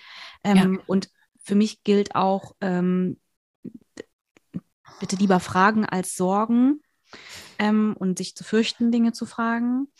Ähm, aber ich, und, und Eigenverantwortung finde ich, ist auch ein wichtiger Punkt und das gilt irgendwie auch für beide Seiten, glaube ich. Also das mhm. zu überprüfen, okay, ist das meins gerade im Sinne von, fasst mich das so an, finde ich das so kacke, weil es was mit mir zu tun hat. Ja, also, ähm, und der andere Mensch der macht vielleicht gerade auch gar nichts falsch, sondern ich mag es nicht, wenn dieser Mensch sagt, grünes Auto und ich überspitze das gerade bewusst, bitte, ich will, das geht es mir nicht darum, das ins Lächerliche zu ziehen, sondern ja. ähm, das kann total doll was in mir auslösen, ähm, was die andere Person ja vielleicht gar nicht so wissen kann. Und, und da reden wir jetzt nicht von zum Beispiel Ableismus, der sehr klar ist, wo man sagt, sag mal, also come on, ja, da geht es dann um deine Verantwortung zu sagen, okay, das solltest du schon längst mal auch auf dem Schirm haben, dass das jetzt vielleicht so mittelcool ist, ja, oder auch irgendwas mit Sensibilität zu tun hat, ja.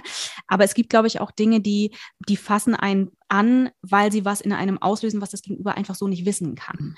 Und ich glaube, auch da ist es wichtig, dass man dann schaut, wie viel hat es mit mir zu tun ähm, und wie kann ich meinem Gegenüber jetzt kurz erklären, dass das oder was es mit mir macht, ja. Ähm, ja und gleichzeitig sagen, deswegen bist du aber kein schlechter Mensch, weil du jetzt gerade grün gesagt hast, ja.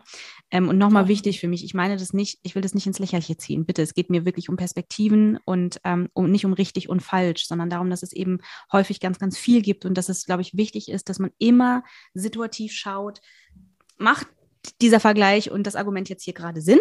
Oder macht es das nicht? Also wenn ich sage, jemand sagt grün und das ist irgendwie für mich etwas, was sich ganz schwer anfühlt, ähm, dann glaube ich, ist es wichtig, dass man guckt, wie viel hat das mit mir selbst zu tun und dass der, der Mensch ist deswegen kein, kein, kein unsensibler Mensch. Aber ab wann ähm, ist es eben nämlich total so, dass das einfach absolut unsensibel ist?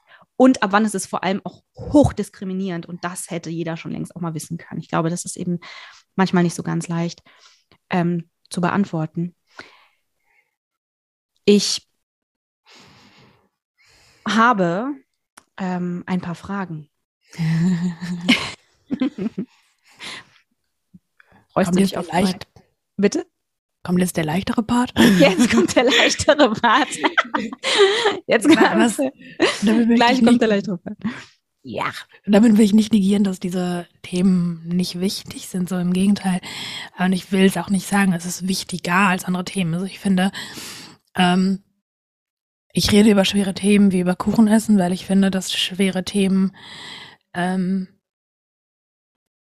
Teil des Lebens sind und das ist okay. Es ist, ich fühle mich jetzt auch nicht mega vulnerabel, weil ich jetzt in einem Podcast anfange zu weinen, sondern weil Gefühle halt dazu, also dazugehören. Und ähm,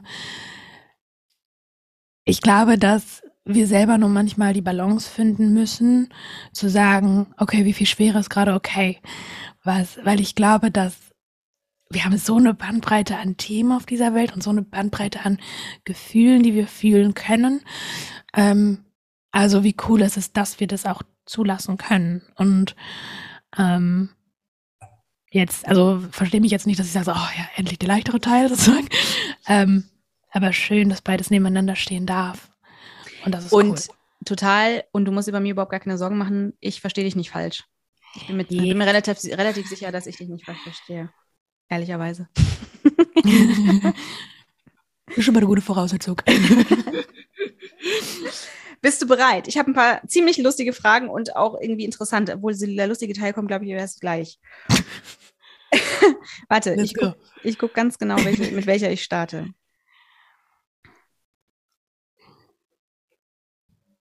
Soll ich, soll ich schnell antworten? So die erste Sache, die mir in den ja. Kopf kommt? Oder? Ja, okay. ja, ja. Warte.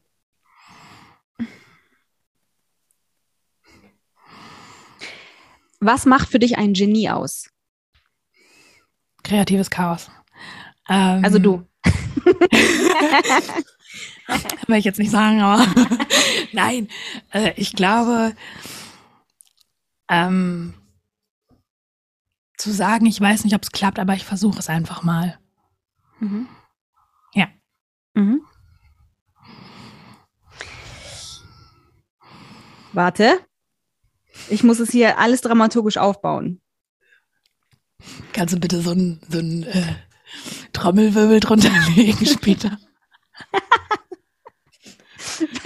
Wenn du nur noch ein Lebensmittel für den Rest deines Lebens essen könntest, welches wäre das? Wenn ich jetzt sage Pizza, zählt das, weil da ist ganz viel drauf.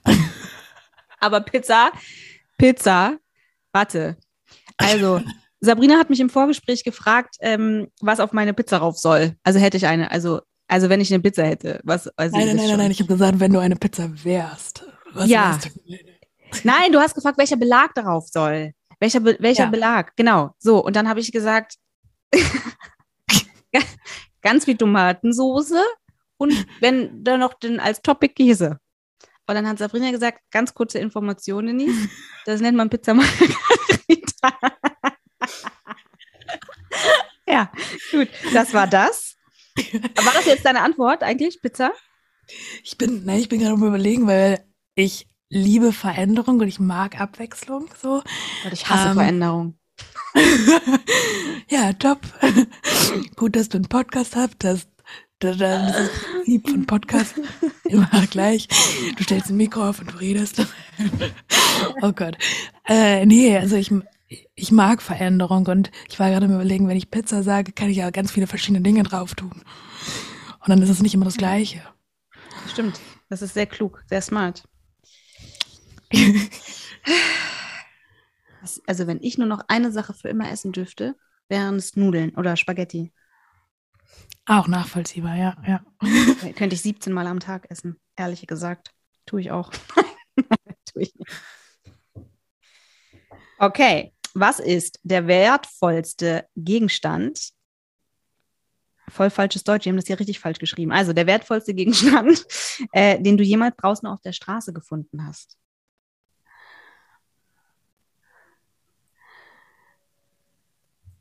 Ähm, wertvoll im Sinne von monetär oder? Nö, das, was ich glaube, dass das für dich wertvoll ist.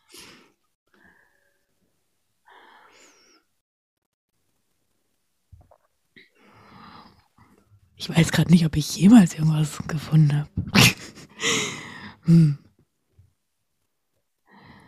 Vielleicht ähm, sowas wie Muscheln oder so am Strand, weil mich das dann vielleicht an eine gute Zeit erinnert. Ähm, aber so, ich weiß jetzt nicht, ich gehe jetzt nicht durch die Stadt und gucke auf so viel auf dem Fußboden, ehrlich gesagt. Also das, das Wertvollste was ich jemals gefunden habe, waren 20 Mark. Oh. das ist cool. Das ist mir noch nicht passiert. Lange her. Ich habe Mark gesagt, liebe Freunde. Wisst ihr ungefähr, wie alt ich bin, ne? Ich wollte noch mal kurz betonen, ich habe die Marktzeit auch noch mitbekommen. da.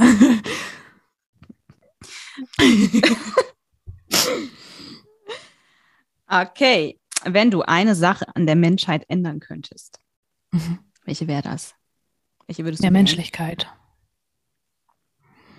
Ich wünschte mir ein bisschen mehr Menschlichkeit, weil wir vielleicht dann von den Bedürfnissen und Bedarfen von Menschen ausgehen und von, ähm, von Empfindungen und vielleicht ja die Welt nicht so krass zerstören würden. Also gut, ich meine, zu sagen, ich will ein Imperium aufbauen, ist vielleicht auch ein Bedürfnis, so. Aber irgendwie geht da so ein bisschen die Solidarität verloren. Also mehr Menschlichkeit. Mhm. Mhm. Mhm. Mhm. Ich bin noch nicht durch. Ich habe noch ein paar. Ich bin von welchem, gespannt. Von welchem Fabelwesen würdest du dir am meisten wünschen, dass es wirklich existiert?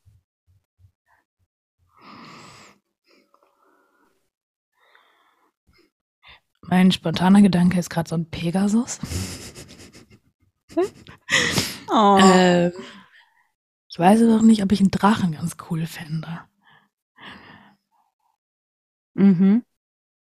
Also ein glitzern, glitzerndes Pegasus ist schon cool. Es kann auch fliegen und so. Aber ein Drache kann Feuer spalten. Ja, aber der macht vielleicht alles immer kaputt mit dem Feuer. Hm. Weil er aus Versehen rülpst oder pustet oder. Auf einmal so Feuer. Schluck auf Feuer. Schwierig, schwierig. Stell mal vor, der, der infiziert sich dann mit Corona.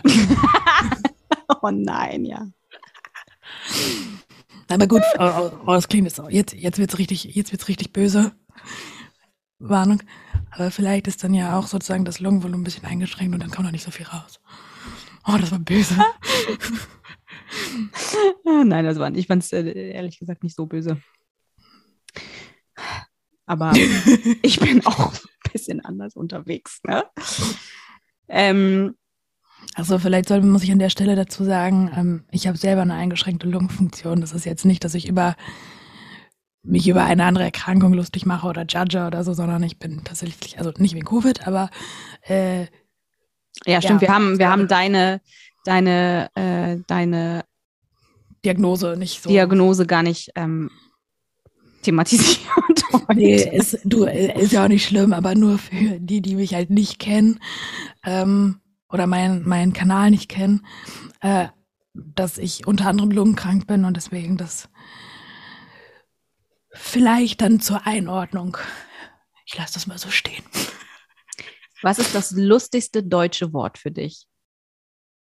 Geilomat. Geilomat? Was mhm. ist denn das? Das ist die Steigerung von geil. Also so Okay, nice. wow. Okay. Ich bin zu echt zu alt. nee, ich, ich habe das, ähm, ich kenne das Wort äh, durch meine Fahrlehrerin. Und das hat auch schon sechs Ich Jahre. kenne nur. Tempomat von meinem Fahrlehrer. Nee.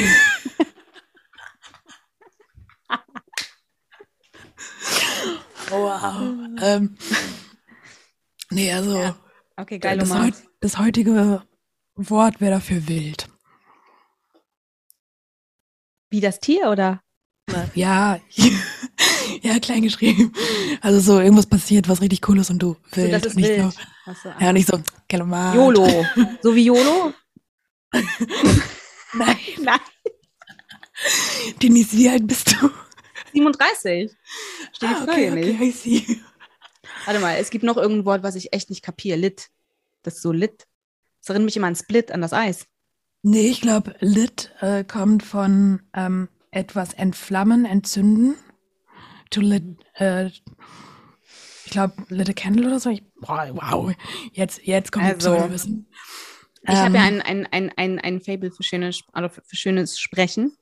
Ähm, und ich krieg, we- weißt du, was ich ganz schlimm finde? Ganz, ganz schlimm. Ich finde das ganz schrecklich. Ja, Wenn Leute sagen, und ich möchte damit niemanden diskriminieren, ja, sondern ich sage einfach nur, ich mag das nicht. Wenn jemand sagt OMG oder WTF, sollen das, also ich verstehe schon, ich weiß, was das heißt, aber hä? hast du keine Zeit für ganze Sätze? Warum sprechen wir plötzlich in Buchstaben? Also OMG, WTF, das verstehe ich nicht. Und es tut mir in den Ohren weh. Ich finde es ganz, ich kann das nicht, muss ich, kann ich nicht. Das schmerzt, tut mir weh. OMG. Oh ich- WTF, das ist wirklich so? Spaß.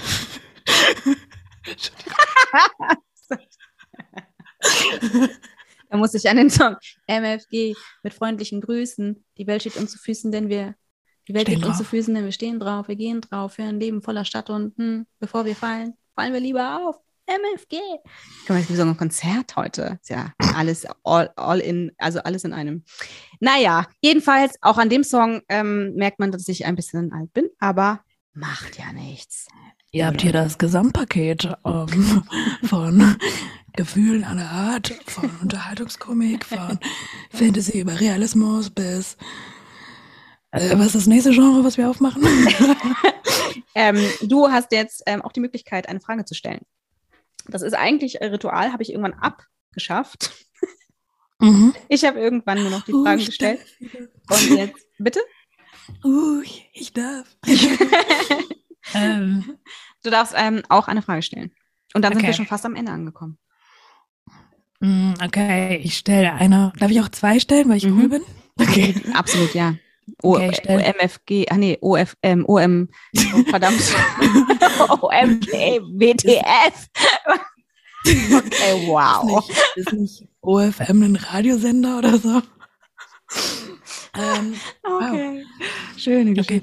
Möchtest du die tiefere Frage ähm, zuerst oder zum Schluss?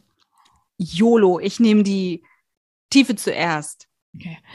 Ähm, wenn du dir die letzte Woche oder die letzten zwei Wochen anschaust, Hm. wann hast du das Gefühl gehabt, etwas dazu beizutragen, dass die Welt ein bisschen besser ist oder dass Menschen gesehen werden ähm, und du dementsprechend gesehen hast, wie wertvoll du bist. Also nicht, dass es Wert jetzt über Leistung ist, aber verstehst du, was ich meine? Mhm.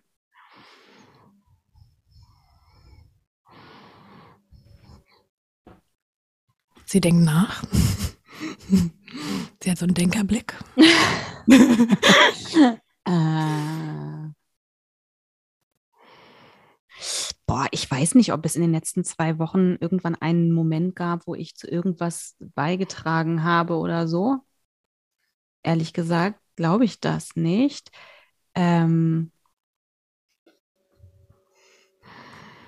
ich weiß auch gar nicht, ob ich also solche Fähigkeiten mir zuschreiben würde, ohne jetzt irgendwie niedrig stapeln zu wollen. Aber bin mir nicht sicher, ob es in den letzten 14 Tagen so einen Moment gegeben hat. Es gab aber einen Moment, ähm, wo ich glaube, dass ich eine richtige Entscheidung getroffen habe mhm.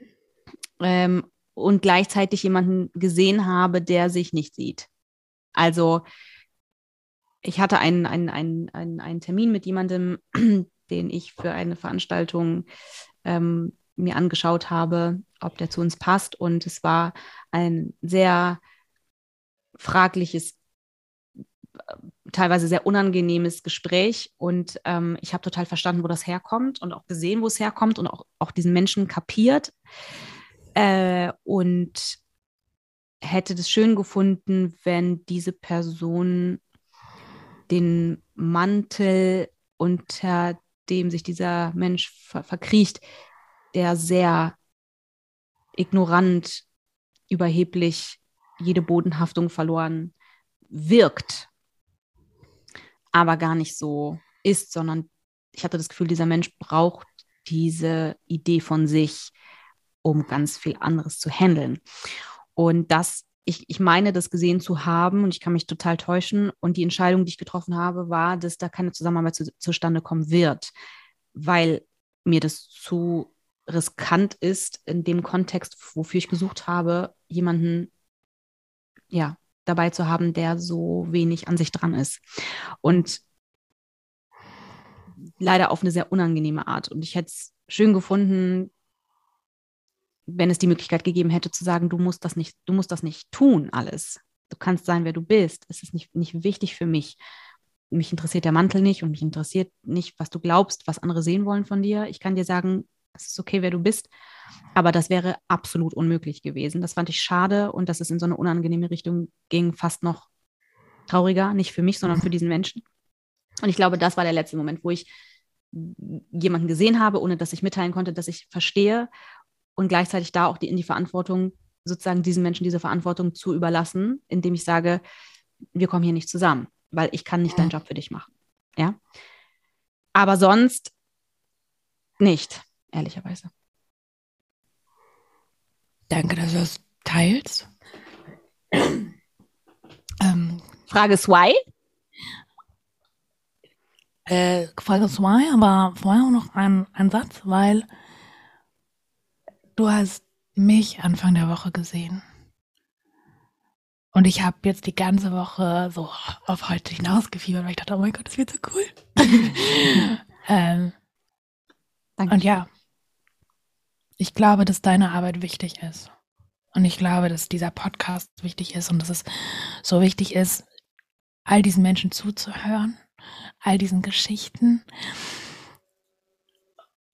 weil es wichtig ist, so viele Meinungen zu hören, ähm, nicht, nicht immer mitzuleiden, aber vielleicht zu lernen und vielleicht dann für sich selber was mitzunehmen. Das fände ich schön.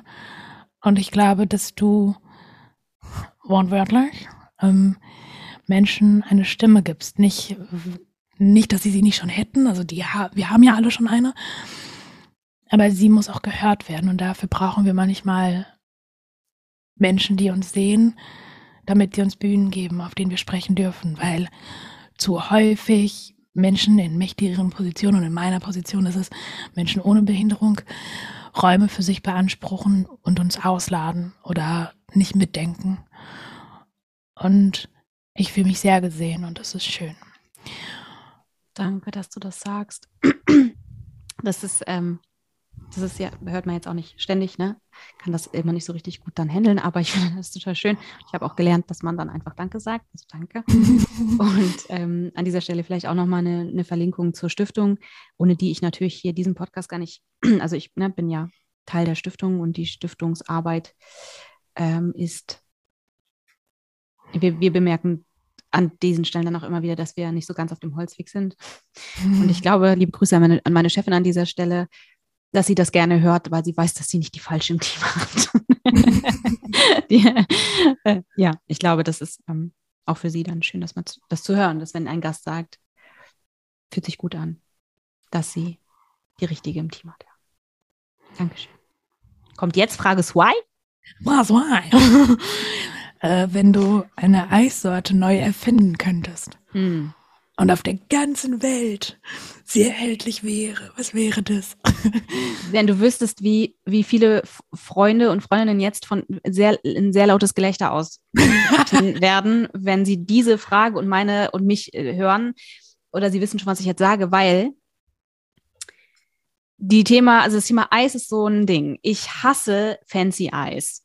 Ich möchte ganz normales Eis. Ich liebe Stracciatella. Kann ich bitte einfach nur, ich möchte in Ruhe gelassen werden. Ich möchte bitte kein Eis mit Spülmittelgeschmack und Rosinen und Karamell, Keksen, Salz, Streu, Gedöns und Kartoffelflavor.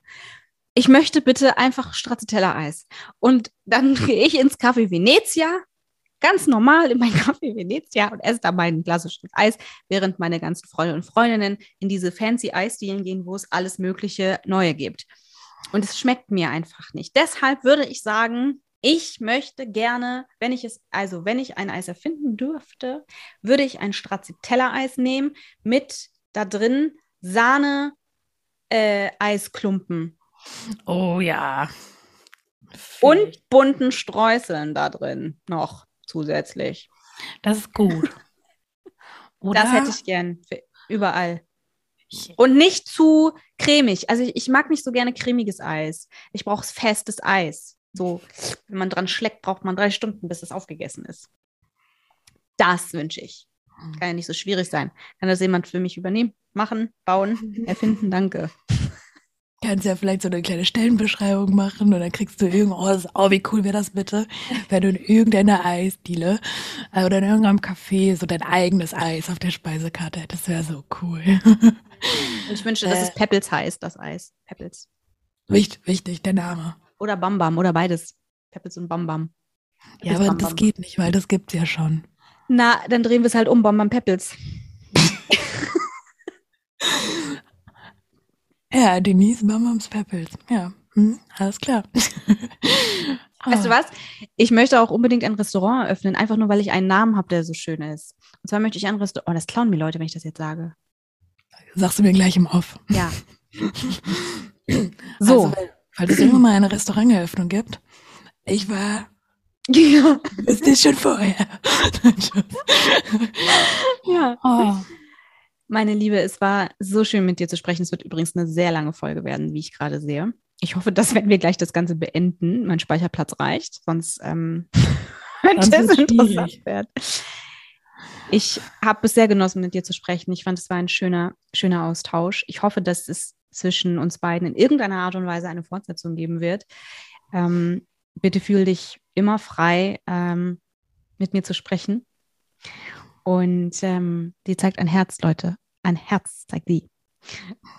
Und ähm, ich hoffe, dass Menschen, die heute zugehört haben, ähm, ja, etwas mit für sich mitnehmen können aus dieser Folge. Wenn ihr Fragen habt, dann natürlich jederzeit. Bitte bleibt respektvoll und freundlich dabei. Ihr müsst nicht derselben Meinung sein, aber Respekt ist eine Grundvoraussetzung. Ich wünsche allen Zuhörenden nur das Beste. Seid lieb miteinander, passt aufeinander auf und liebe Sabrina, es war mir eine Ehre, dass wir zusammen gesprochen haben. Ich wünsche dir alles, was du brauchst. Und ich freue mich sehr, wenn wir nochmal zusammenkommen. Mic drop. Mic drop. In diesem Sinne, möchtest du noch was sagen? Etwas den Zuhörenden zum Schluss sagen? Das ist immer so ein großes Ding. Ich müsste mir mal so Sätze aufschreiben, die ich dann so parat hätte. ähm, danke fürs Zuhören. An euch und an dich. Ähm, es war mir genauso eine Ehre, eine große Freude. Es hat mich sehr berührt und bewegt und ähm, ich werde jetzt sehr beseelt hier rausgehen. Ähm, ich würde mich wahnsinnig freuen, wenn wir auch noch mal zusammenfinden. Ähm, ich hoffe, dass die Zuhörenden das vielleicht jetzt auch nicht ganz so schlecht finden. ähm, genau. Ganz, darf ich jetzt so ganz schlimme Self-Promo machen? Würdest du meinen Instagram-Kanal verlinken? Aber na, na klar. Alles von dir wird verlinkt. Alles, alles, alles von dir. Ihr findet alles in der Beschreibung. Ihr findet alles, alles, was ihr braucht, sehr niedrigschwellig, ganz schnell. Top. Ähm, ich bedanke mich ähm, und ich wünsche den Zuhörenden ähm, alles, alles Gute und dass sie das Licht in sich nicht verlieren. Ist der perfekte Schluss. In diesem Sinne, bis zum nächsten Mal. Bye bye.